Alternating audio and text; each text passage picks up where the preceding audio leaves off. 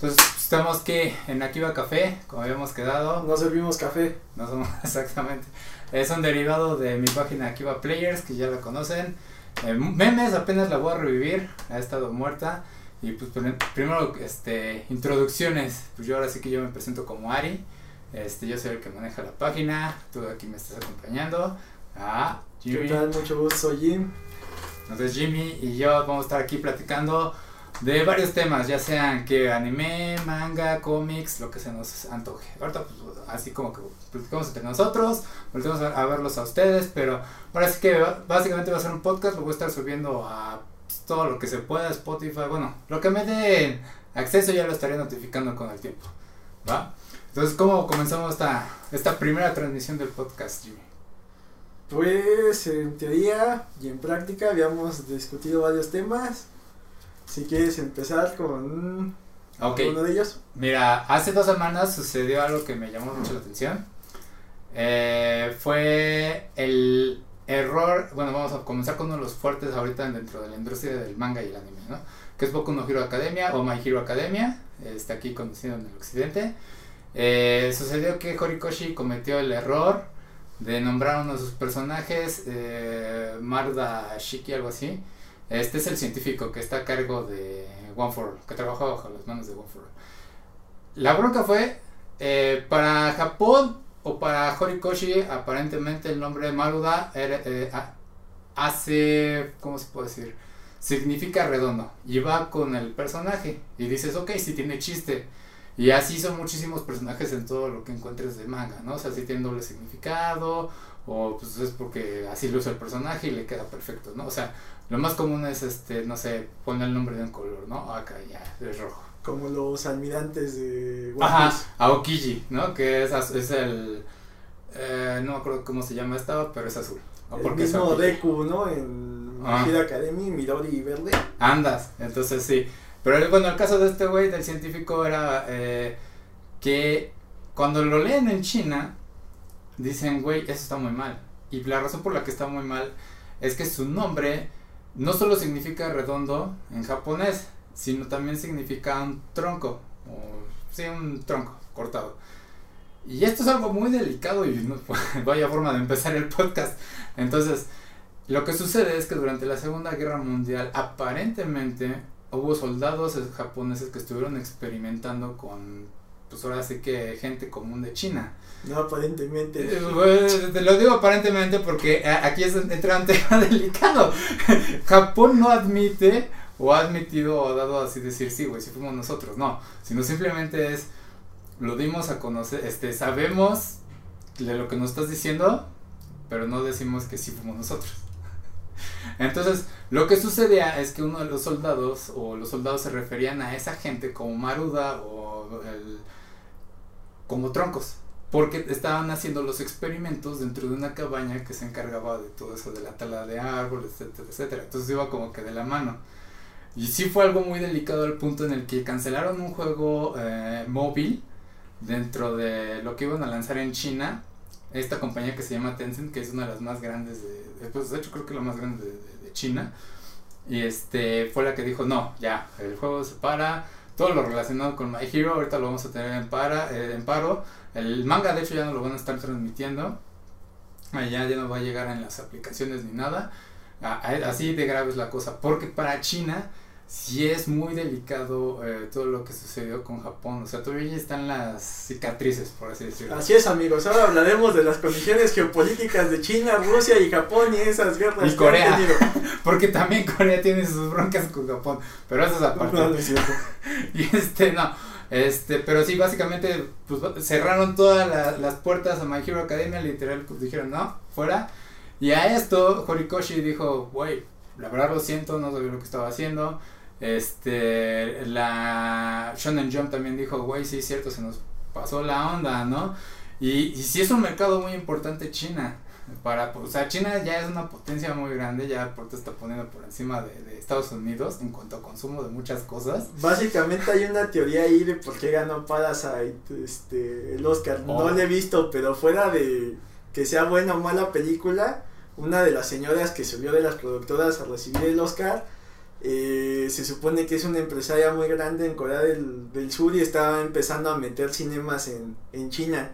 Entonces, parte de la gente que o no le gusta el cine o no le gusta las personas extranjeras dijeron que, que Parásitos ganó para tener contenta a esta señora, para que entrara con los cines a, a China con películas de Hollywood, porque Hollywood es un mercado muy grande.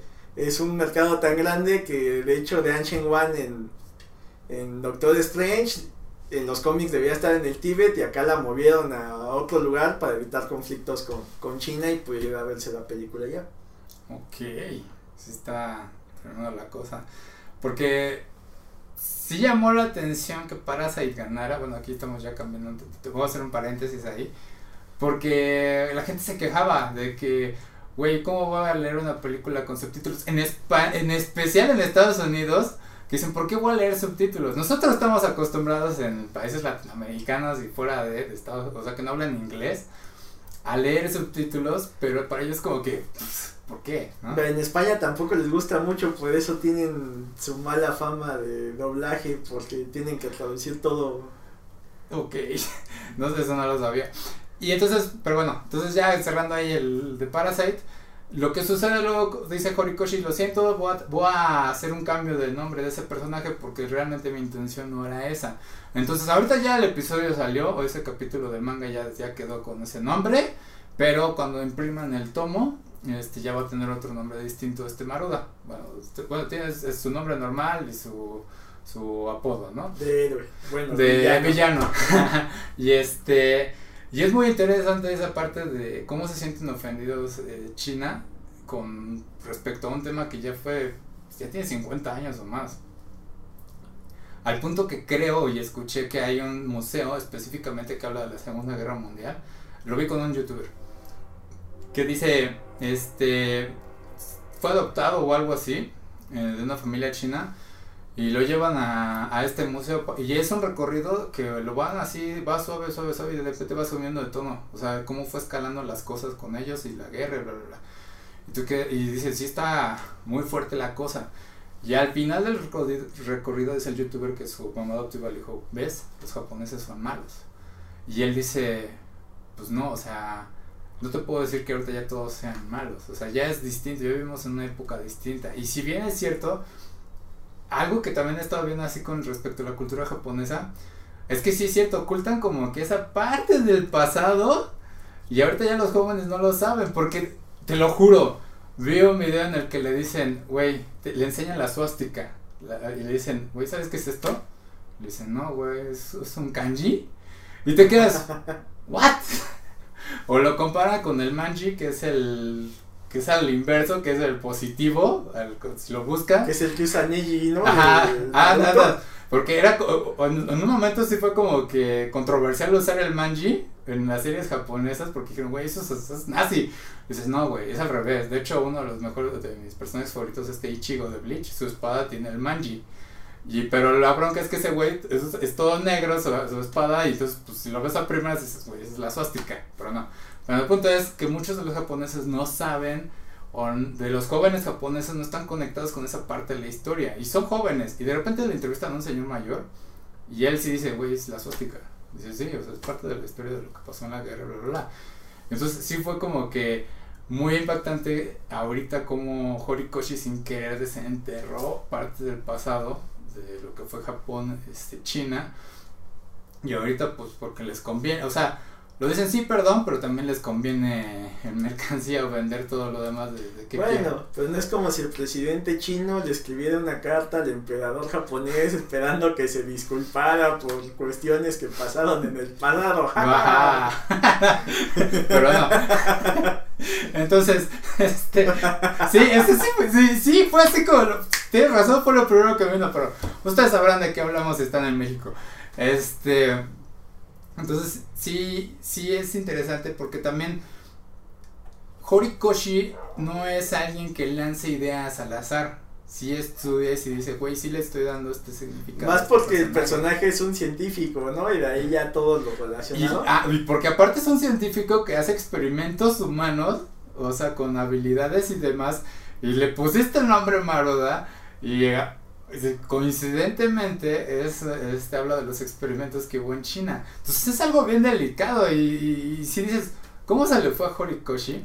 ¿Cómo se le fue a los editores de la de revista? Pues, decir? Tal vez no se le fue, tal vez él en su función de arte, ya sea cualquier tipo de arte, desde lo más burdo como la comedia hasta lo más elaborado como una novela, a lo mejor fue su forma desde su trinchera de traer ese tema a la luz y de tratar de, de traerlo al presente no en afán de molestar, sino en afán de, de que todo el mundo recuerde lo que haya pasado para poder enfrentar esas heridas y cerrar esas brechas de, ok, sí, o sea, la gente en el pasado tuvo estas acciones que no fueron moralmente o éticamente correctas, pero no con olvidarlas y ponerlas debajo del tapete, pues dejaron de pasar, más bien es recordarlas, pero para evitar que vuelvan a, a suceder. Ok, sí, o sea, es que eso es cierto.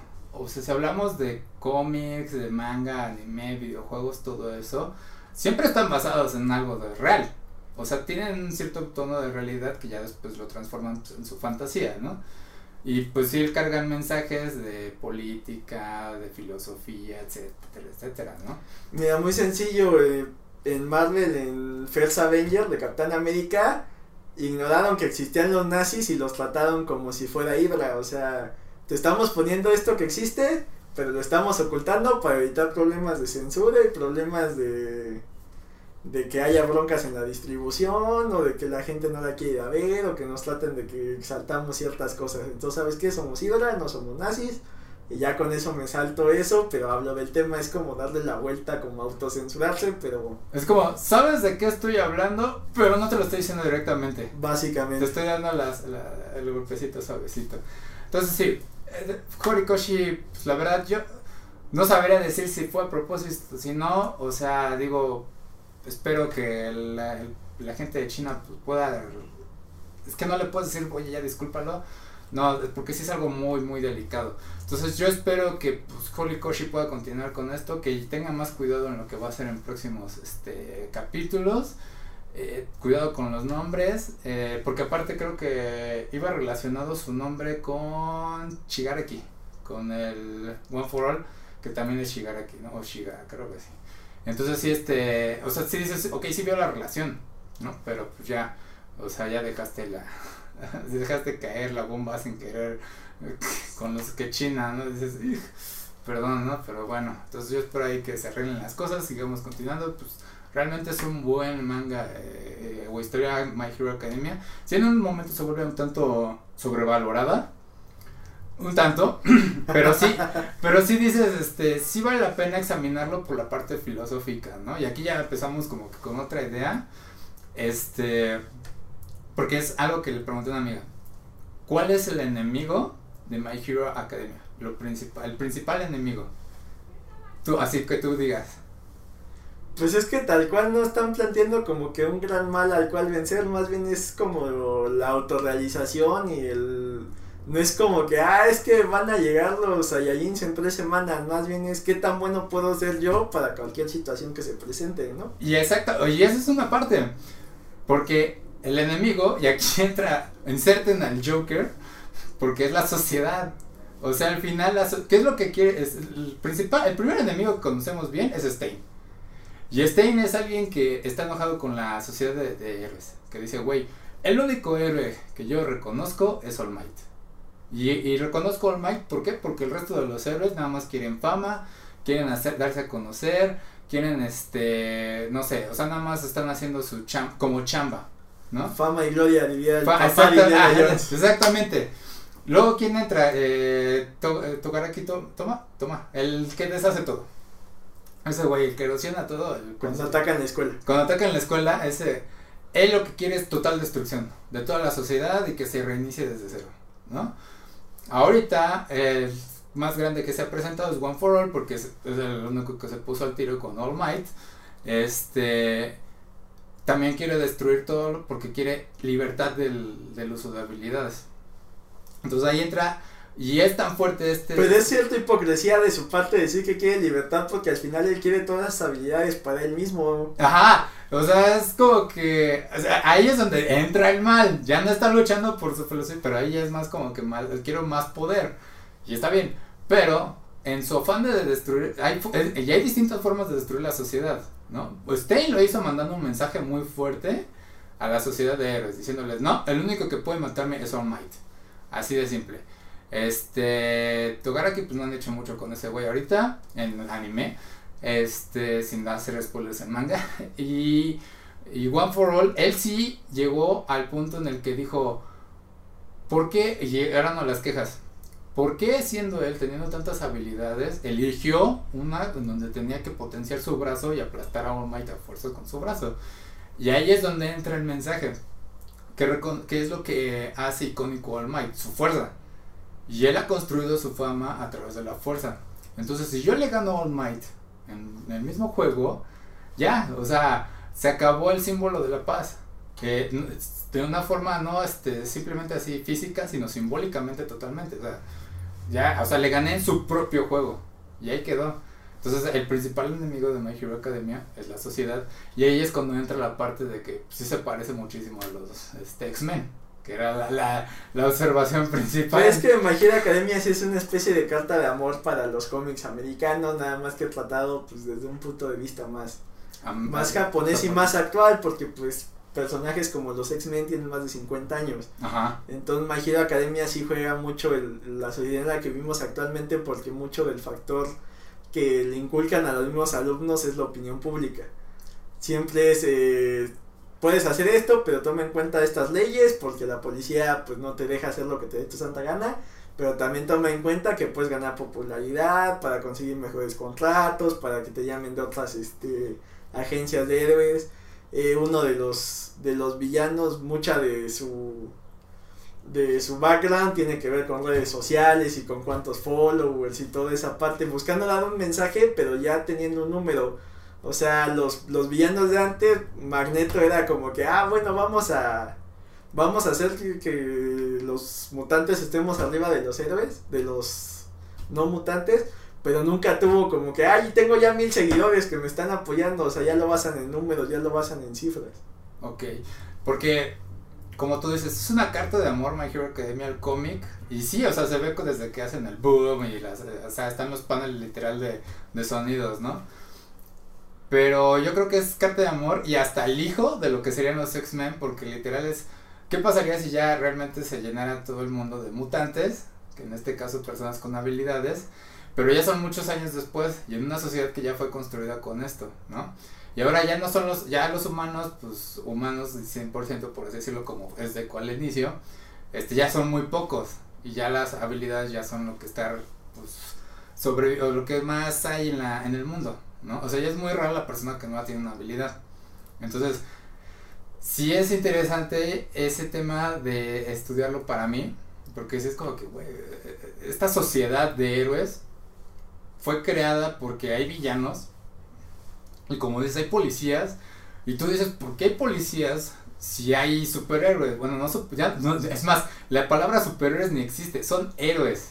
Porque todos pueden ser un héroe en un momento, hasta cierto punto. El colmo es que no, porque necesitas una licencia y una preparación, o sea, esa es una forma muy japonesa de ver al mundo donde todo tiene que tener cierto orden, ¿no? Y lo ves y dices, sí, creo que sí se necesita ese control, porque realmente no que yo recuerde, no han dicho específicamente cuál es la función de un policía dentro del mundo de My Hero Academia. Que más que como dar el apoyo de investigación, de crímenes menores, este, y ya, para los héroes. Más bien es como una especie de testigo, ¿no? Él es el que, el que vigila al héroe y lo controla en el función de seguir cierto proceso legal. De que, ah, bueno, o sea, te defendiste, pero no fue para atacarlo, fue para someterlo. Entonces seguimos este proceso legal, no hubo abuso de sus derechos y se puede ser procesado y encarcelado y castigado, etcétera, etcétera. Que eso no lo, no lo han tocado tanto el encarcelamiento y demás, o sea, nada más han detenido al One for All y lo dejaron ahí encerrado como un tipo Arkham Asylum, ¿no? y este, pero... Más bien es como Rakers, porque en Arkham les dan cierto tratamiento sin Sí, sí, sí, psicológico y Rikers o es que y ya sabemos cómo funciona eso. Ah, que también funciona eso. Batman bien lo sabe. Curiosamente Blackgate también se fugan muy seguido, no tiene sentido. Pero bueno, es, eso es un tema que puedo seguir después, pero o sea, siguiendo la parte de política, de seguir este papeleo y demás, no sé si has leído My Hero Academia Vigilantes. No, no he tenido la oportunidad, pero cuéntame de qué va. Es, mi, es muy bueno porque ya es un fuera de la escuela. Eh, aunque a pesar de que es eh, en, línea temporal, es antes o durante los procesos de My Hero Academia, la principal, este, es fuera de la escuela y conoces más del mundo de los, cómo funcionan los héroes en el mundo. O sea, de hecho uno de los principales que conoces es al hermano de Ida antes de que Stein le, lo dejara inválido o lo dejara este, todo lastimado, ¿no? Pero aquí te, hay uno que una parte de los paneles que me gustó es All Might, siempre, o sea, siempre está presente, eh, bueno, no siempre, perdón, no siempre, sino está, ¿cómo se? Activo. Él escucha crimen, sale volando. Está en una junta, sale volando. Este, está dando autógrafos, pero escucha un grito de alguien que necesita ayuda, sale volando. O sea, eh, es por lo que Stein se hace fan de, en cierta forma de All Might. Dice, por eso respeto a All Might, porque este güey sí es un héroe. Le vale gorro que tenga que firmar autógrafos, que esté en una junta de negocios, que lo que sea, él sale y sale a hacer su trabajo de héroe. Es rescatar a la gente. Pero él hace tanto trabajo de héroe que él se atrasa en los papeleos en los papeles que mencionabas de tengo que levantar un reporte de detuve a cierto villano porque bla bla bla, detuve un camión porque iba a atropellar a bla bla bla, ¿no? Entonces, este sí, y ahí está el All llenando todos los, pero incluso llenando los este papeles, si llega una emergencia, él sale volando. Entonces sí es como que dices, ok, All Might está haciendo un trabajo de héroe al nivel Superman, por así decirlo, porque será el equivalente. Este, pero él está ligado a la parte política, que es algo que ya entra más, por ejemplo, Civil War en Marvel. Es que ahorita como comentaba lo de los procesos, me, me hizo ruido dos cosas. Por ejemplo, en Batman, eh, siempre está la duda de qué tanto viendo, qué tanto mal hace Batman y más porque él es de los pocos que tiene una relación muy íntima con las fuerzas policíacas, que es la figura de Gordon. Ajá. Entonces ahí me, me hizo clic lo que, lo que dijiste porque muchas veces a Gordon le, le reclaman que por qué tiene un psicópata igual que, que los que están deteniendo, pero ayudándole, porque confía tanto en él. Y ahí entra el dilema que pocas veces en el cómic americano tratan como que dan por sentado que al ser héroes, este, pues ya no hay un proceso detrás, ¿no? Ajá. En Batman lo manejan un poco de, bueno, sí, ya los detuvimos y o están, o sea, no cumplen con una capacidad mental para que estén conscientes de sus actos y se van a la cárcel, entonces hay que darles un tratamiento psicológico. Y el otro que me hace clic es en Daredevil. En Daredevil hace no mucho, que será un par de años, eh, parte del arco lo que intentaba Daredevil era poder él declarar en la corte como Daredevil y que se mantuviera el respeto a su identidad secreta, pero que su declaración funcionara para procesar a un delincuente. Entonces estaba intentando mover esa, esos hilos y esas cosas en la ley. Y Daredevil entra un poco más en eso de qué pasa después de que los detienes. Porque de entrada, ¿cómo haces testigo fiable, no? O sea, tú, ¿cómo dices él es Daredevil? Güey. ¿Cómo lo pruebas? ¿Cómo lo pruebas? está ciego. No, y además nadie sabe que Daredevil está ciego. Ajá, ¿no? o sea, y, tendría que dar un poco de su background y habilidades para que confirmen que es él, ¿no? O sea, es, Tony Stark, ahí es donde entra el. Me quito la máscara, soy Tony Stark, ves a Iron Man en acción, sabes que es Tony Stark. Bueno, pero es que ahí se maneja Tony en un juego distinto, o sea, no es un héroe suburbano, es un héroe que es héroe el 100% de su tiempo, aunque sea Tony el empresario, sigue siendo Iron Man. No es lo mismo un Peter Parker que necesita pagar la renta y necesita hacer funciones de Peter Parker y cuando está enmascarado pues está protegiendo la identidad de, las personas que lo rodean. De hecho, Tony tiro por viaje tiene problemas de que secuestran a Pepper, de que se meten con Happy Hogan, de que al mismo Roddy, aunque sea War Machine, luego lo usan como damisela en apuros, entonces ahí entra el dilema de si revelar o no revelar la identidad y qué tanto funciona para un héroe eh, en su entorno. O sea, como tal Iron Man le funciona porque antes de que se revelara que él era Tony no tenía personalidad. Era básicamente como que eh, una especie de robot, se supone que era su guardaespaldas. Y así de, ah, bueno, ya vencimos a Kang, hay que celebrar. Y le hablaban a Tony, le marcaba Iron Man y le decía, oiga, señor Stark, ¿podemos comprar pizza? Y ya está, sí, sí lo auto, bueno, más bien Iron Man decía, ah, el señor Stark sí lo autoriza y ya. Y ya cuando ya Tony, después de, de Robert Downey Jr., influye un poco en su personalidad, ahora sí Tony ya tiene más peso como personaje. Antes era como que el que ponía el dinero. Estaba detrás de la Ajá, cuando se juntaban todos era como de que, ay, bueno, está un poco ahí detrás, pero no, era, no tenía tanto peso como el que le dieron ahorita. Era más parecido a Batman entonces. Porque, por ejemplo, tú cuando hablas de Batman no hablas de Bruce Wayne. Pero es que ahí sí está como que muy definido y más bien lo que te plantea Bruce Wayne es que él es Batman y su identidad es Bruce Wayne, es la, es la cara con la que oculta Batman, más que Batman sea la cara que oculta Bruce Wayne. Ok, o sea, Batman ya es, es, más Batman. Él en su mente sigue siendo Batman todo el tiempo, pero Bruce Wayne es cómo puede interactuar y cómo puede conseguir ah. fondos. Es como la inversión de Superman, porque dicen, güey, la identidad secreta de Superman es, este, no es, es Clark Kent en realidad. O sea, Clark Kent no es, no es real, es falso, porque Superman siempre es Superman. O sea, Clark le puedes disparar y va a seguir inmune. Sí, básicamente es para que pueda llevar una cierta... Bueno, más bien es como para interactuar, no sé, ahí también la psicología de Superman como personaje está muy... Muy loca porque es como... Siento que es un personaje al que es difícil escribirle y a pocos les ha quedado al dedo esa tarea y, y curiosamente funciona más cuando es un, una versión este alternativa como Speeding Bullets, como Red Zone, ese tipo de historias donde no es el Clark Kent que se creó en la granja, creció, y los valores americanos, digo, también es un personaje muy de hace 70 años que han intentado poco a poco traerlo a un ambiente más. Sí, porque el Red Zone es cuando caen en Rusia, ¿no? bueno, en la Unión Entonces sí, sí está interesante esa, porque de hecho creo que van a sacar la película más, si no es que ya la sacaron. Este, y sí, a mí sí me llamó la atención, pero sí es cierto, o sea, al final, es, si tú cambias el origen de un héroe como Superman, este, cayendo en otro país, pues ya cambia con, totalmente el contexto, ¿no? Porque al final los Kent, los, los papás adoptivos de Clark, fueron los que hicieron a Superman el Boy Scout que es. Pues ya ves en las películas de Christopher Reeve decía que peleaba por si no me equivoco, la paz, la justicia y el estilo de vida americano. que es algo que siempre me, no me convencía en un momento de la parte del estilo americano, porque sí se volvía el héroe americano Superman.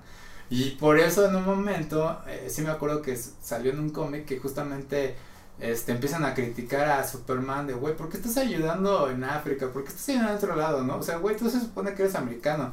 Y llega Superman y dices, no, güey, ¿sabes qué? Yo no soy americano o sea, yo estoy aquí para ayudar al mundo. Y fue algo como que medio de crítica, como que entre que sí, ¿no? Decían, güey, pues sí es cierto, ¿no? O sea, Superman no puedes decir que es nada más americano cuando es alguien que se para afuera de la estratosfera a escuchar cada chisme y decir, güey, aquí me necesitan y me lanzo, ¿no? No, y más bien que si tienes ese nivel de poder, ese nivel de capacidad, si eres una especie de, Dios, como que a quién decides, a quién ayudar y en qué momento, ¿no? Y, es, y aquí eh, volvemos a la parte política, porque ¿cómo restringes tú, o siendo tú Superman, tú no vas y tú dices, güey, es un dictador político y me voy a meter a su casa y lo voy a, le voy a dar una lección. No lo voy a matar ni nada porque no es mi estilo, simplemente un héroe no mata, ¿no? O sea, es decirle, güey, bájale, ¿no? No puedes porque ya entra en un conflicto político, ¿no? Y, y entonces, pero cuando Superman dice, no soy americano, pues a quién le echo la bolita. Entonces ahí es cuando entra todo el desmadre de Catmus y todos estos que dicen, güey, tenemos que tener bajo la mira a estos metahumanos porque no hay quien los detenga real, ¿no? Los únicos que lo tienen son los supervillanos. Y ahí es donde entra tipo, tipo Suicide Squad, que dicen, los tenemos bajo control porque los tenemos amenazados. Es como el dilema eterno y, que principalmente planteó Alan Moore en Watchmen, ¿no? ¿Quién vigila al vigilante? Y es curioso porque en su mundo el único que tiene una habilidad más allá del humano es el Doctor Manhattan, pero pues engloba vigilar a todas estas personas con ciertas habilidades. No estás hablando de un Hulk, no estás hablando de un Thor, pero son habilidades un poquito más arriba del promedio. Es que Doctor Manhattan, si tú me... Eh, Superman es de mis favoritos. Pero si tú me dices, yo soy consciente de cuál es el límite de Superman. Si tú me dices, ponme a Superman contra Doctor Manhattan, Güey, yo le doy a Doctor Manhattan la ventaja. A menos de que vaya al sol y se recargue. Ahí va a ser como que. Es que ahí siempre está el planteamiento de quién le ganaría al Doctor Manhattan. Y de hecho es muy curioso porque en una de las de las precuelas que escribieron que a nadie le gustó, en la del Doctor Manhattan te dicen que él no puede modificar las cosas a como ya existen. Cada que él decide cambiar una decisión usando sus poderes, crea un distinto universo con la otra decisión que pudo haber tomado. Entonces llega un momento en que se crean tantas que puede colapsar la realidad. Entonces básicamente Doctor Manhattan se vuelve una especie de, de cronista, de espectador. Y si él llega a, o sea, ya tiene que actuar como ya está definido, no puede cambiar nada, entonces lo limitas a un espectador más. Pues ya, y lo cierras. porque es la única forma de ponerle restricciones. O sea, porque si ponemos a Superman nuevamente, es muy distinto el Superman que ahorita conocemos al de la era de oro. El de la era de oro jalaba sistemas solares y era así de ridículo. O sea, dices, no, ¿cómo le pones alto a alguien de ese, de ese calibre, no? Entonces sí tiene que haber ciertas restricciones en un momento.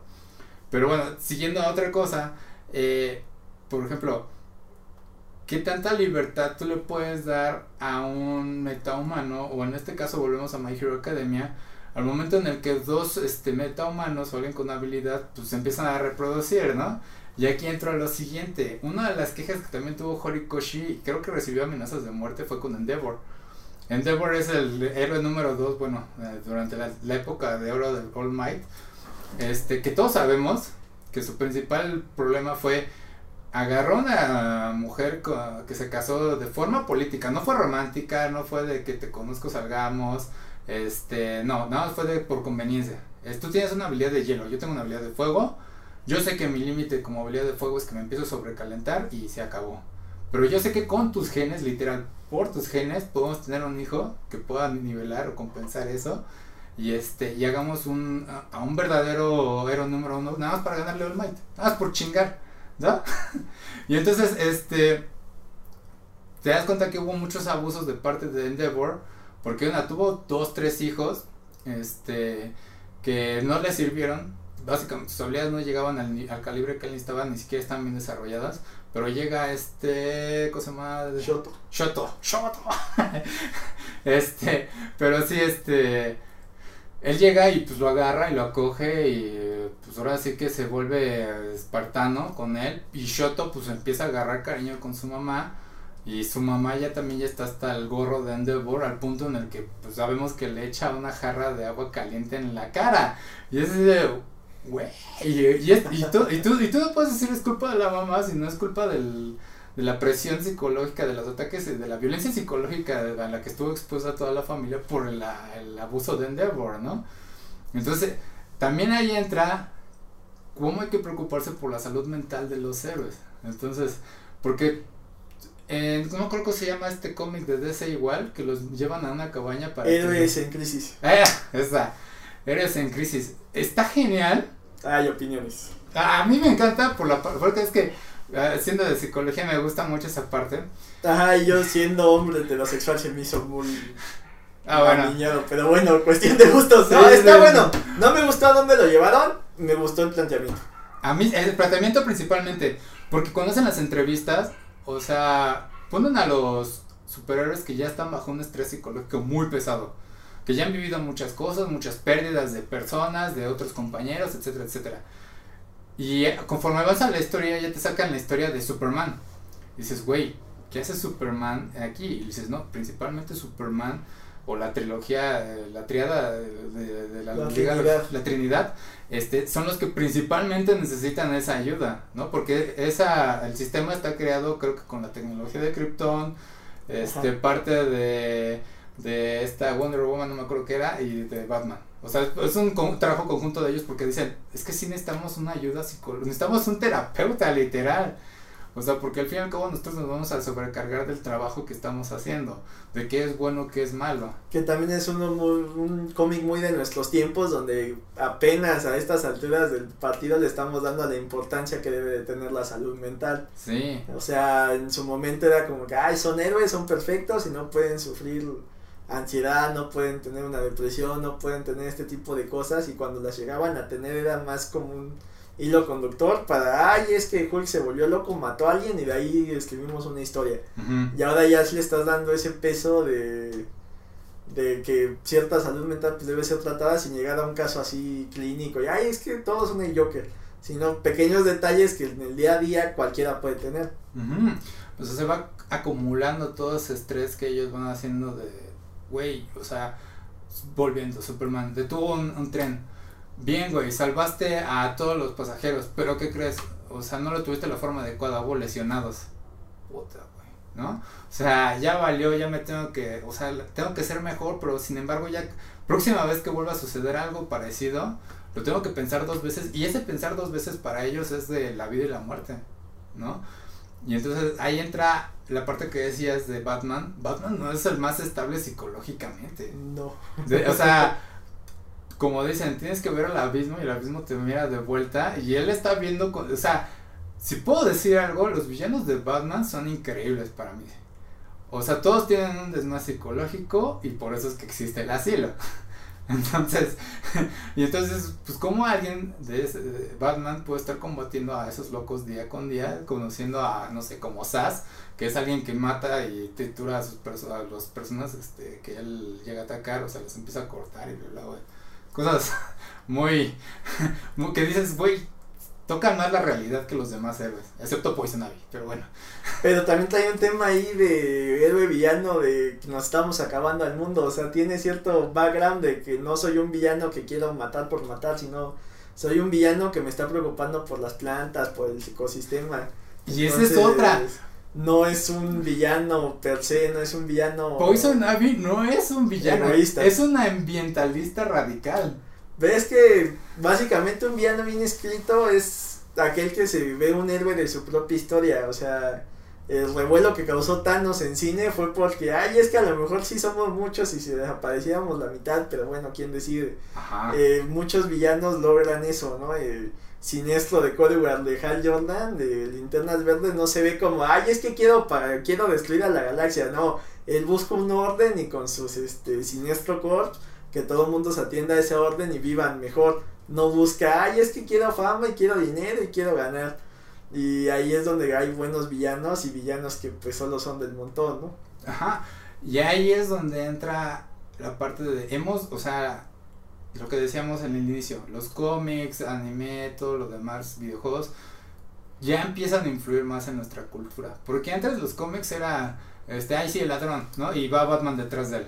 ¿no? Y luego entra Joker, y Joker al inicio pues era un villano X, pero le empezaron a dar más escritura y en especial cuando fue la muerte de, Robin, fue cuando dices, güey, este es Joker. Y peor aún, en, en, la, en la muerte de Jason Todd, eh, lo mató el público. Hicieron una votación, eso ya es muy conocido ese, esa historia, eran por cartas y decían, bueno, vive o muere, y las cartas prefirieron que Jason Todd muriera porque nunca les agradó como como Robin. Entonces, este, pues, y lo peor de todo es que es de las pocas victorias del Joker y ya se la quitaron porque pues Jason todo ahí sí. Volvió Jason, bueno, como todos vuelven a la vida, pero ahí es donde insertas el meme, ¿acaso somos los malos? pero sí, entonces ya retomando a Poison Ivy. Poison Ivy pues no es villana, es una ambientalista radical, pero en un punto ella se retira de Gotham y se va a vivir pues en un bosque, en una selva, lo que sea y la única forma en la que ella vuelve a Gotham o al mundo es cuando empiezan a quemar el bosque donde ella vivía. Y es, dices, güey, Poison Ivy ya se había retirado, pero fuimos nosotros como humanidad la que le hicimos O sea, es literal madre naturaleza.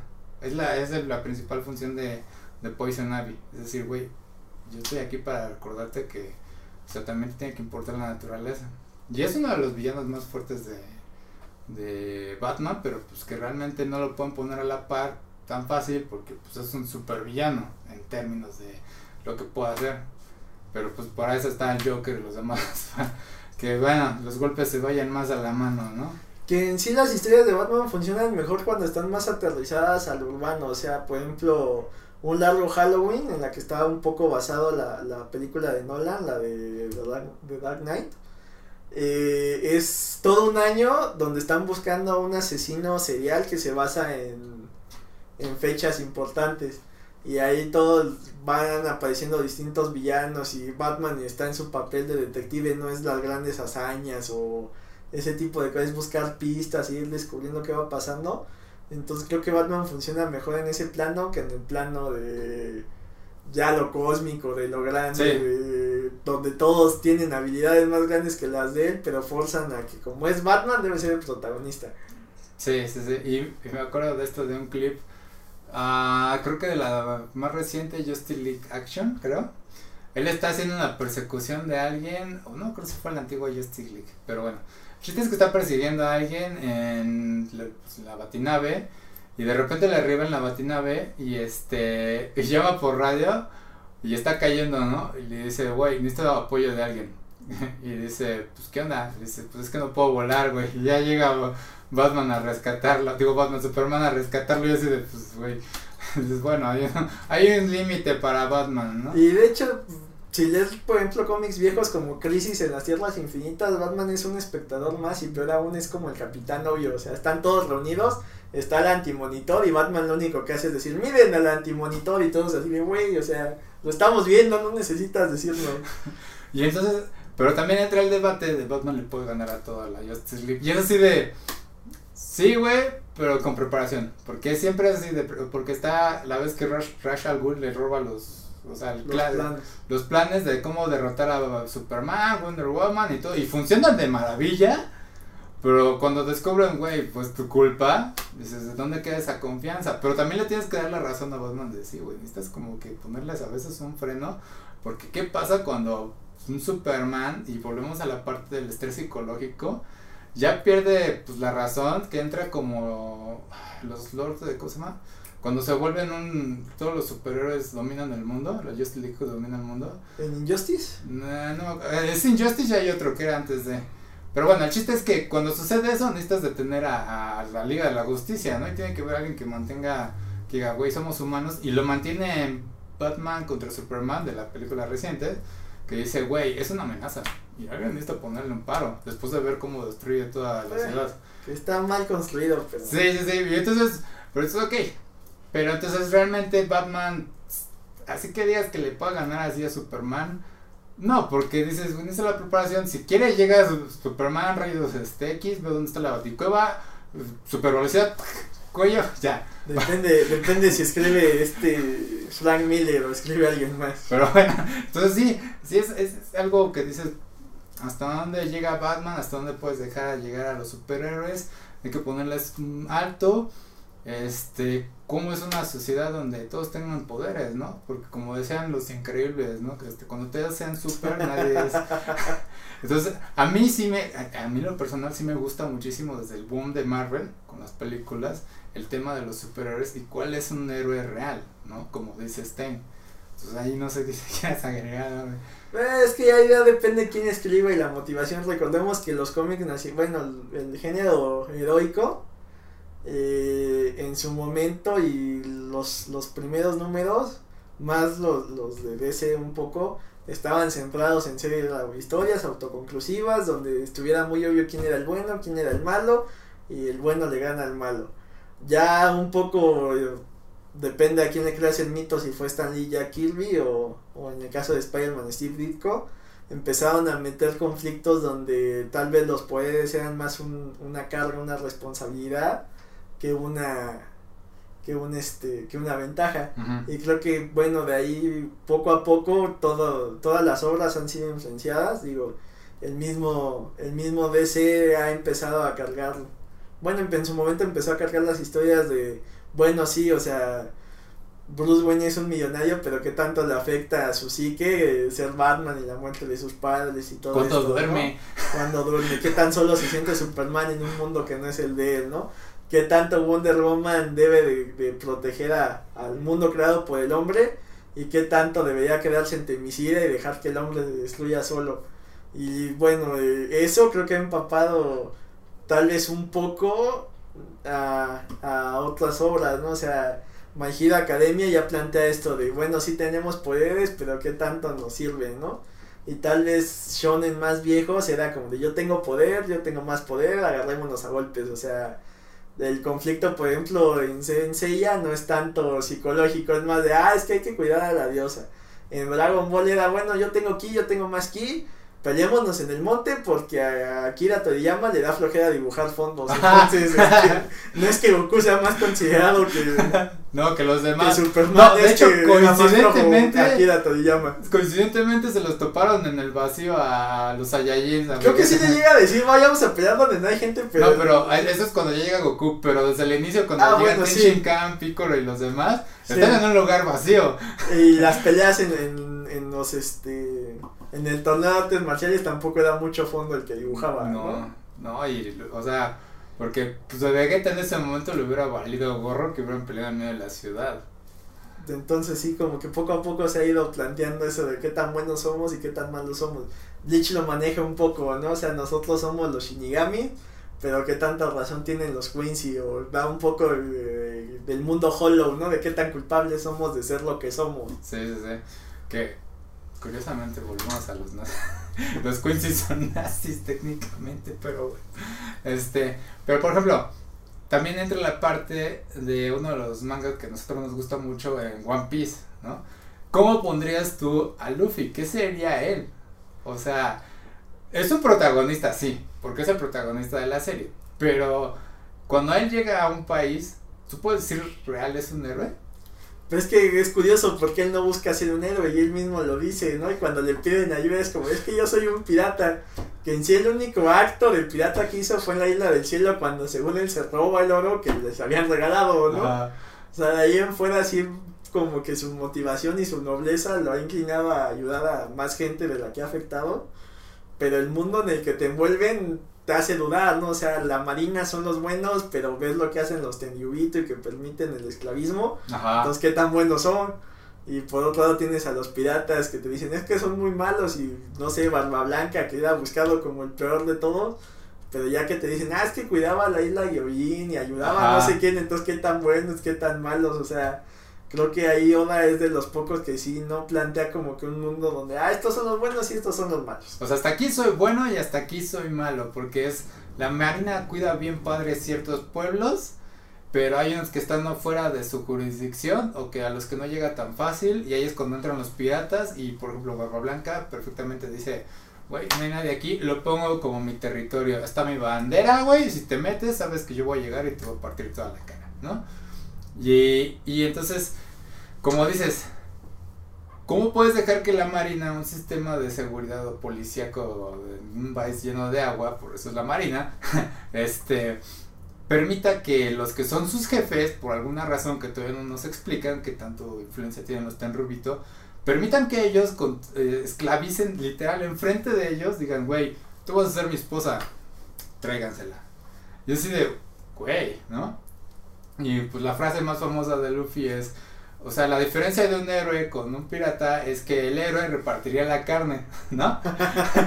Pero yo como pirata yo quiero toda la carne.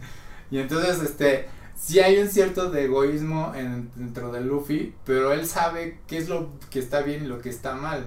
Porque el primer movimiento que digamos mm, en bondad, pues ese es el primer capítulo con Boggy, ¿no? Cuando destruyen la, la tienda de mascotas del perrito, donde estaba su dueño, y el perrito nada más quiere proteger pues lo que queda, ya está todo golpeado, dice, güey, esto, este era tu tesoro, este era lo que tú amabas. Y dice, pero yo voy a tomar venganza por ti porque yo sé lo que es este que te destruyan tu tesoro. Y va y le gana a Boggy. Y así es como, pues dices, güey, ¿quién es este protagonista, no? Porque no es como que por lo bueno, sino es que yo sé que esto es preciado para ti. Pero, ahí sí tiene, es curioso, ¿no? Porque como personaje, a pesar de ser alguien muy inocente, siempre ha tenido una como que brújula moral muy marcada, ¿no? A distinguir qué está bien y qué está mal. O sea, siempre va en contra del bully, siempre va en contra del, del abusivo, siempre va en contra, o sea, sin querer acaba ayudando al necesitado. Entonces, este, en teoría, su motivación principal es ser el rey de los piratas para ser el hombre más libre del mundo, que nadie le diga qué hacer. Pero pues al final del día como que según él ayuda sin, sin necesidad de que alguien lo obligue a ayudar, pero lo acaba haciendo, o sea... Está... ¿Qué tan bondadoso es o qué tan caprichoso es? Su compás es como que muy maleable en cuanto a lo bueno o malo, porque cuando llega con los marinos, ¿cómo se llaman los, este... La gente que está debajo del mar, Ah, los Gyojin, ajá, ellos. Los Gyojin, este. Ellos inmediatamente les dicen, güey, la profecía dice que Luffy va a destruir. Va a destruir todo lo que conocemos. Y este, y todos dicen, no manches, tenemos que detenerlo, porque él nos va a destruir a todos. Pero era un sentido metafórico en el que dicen, destruyó todo lo que estaba mal en nuestra comunidad, nuestra sociedad. Y ya te empiezan a hablar de cómo era la reina de ellos y bla, bla, bla, ¿no? Y entonces, es ok, hay cierta, o sea, sí, Luffy está corrigiendo las cosas que están mal dentro del mundo, pero sin querer.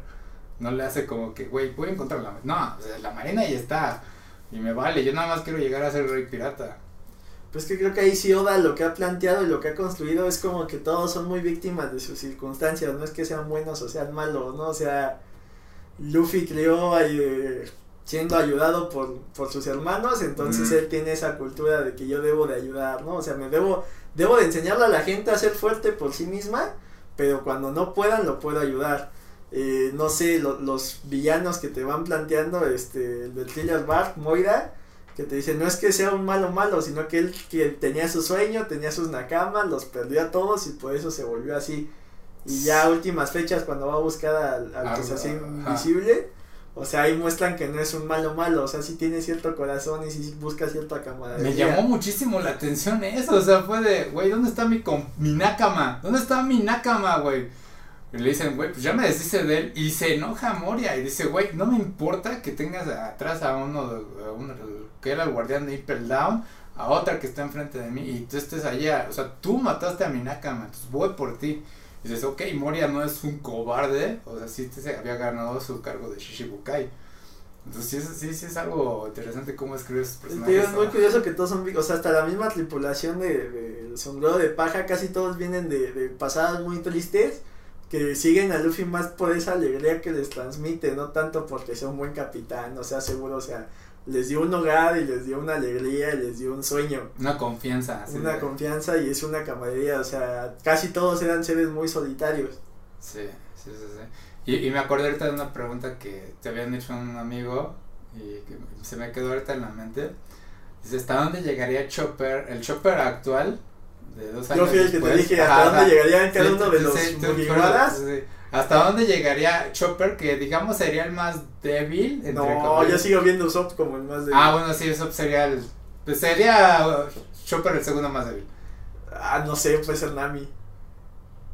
es que a nivel de poder, pues, está Luffy, tal vez Oro y tal vez Angie, ¿no? Ajá. Es como la... Eso, son las triadas, los, los, los, monsters. Ajá. Y luego los otros tres que tienen más o menos habilidades. Es Frankie, Frankie, este, Robin, que sería como la más débil de los fuertes. Los adultos. Ajá, y Brooke.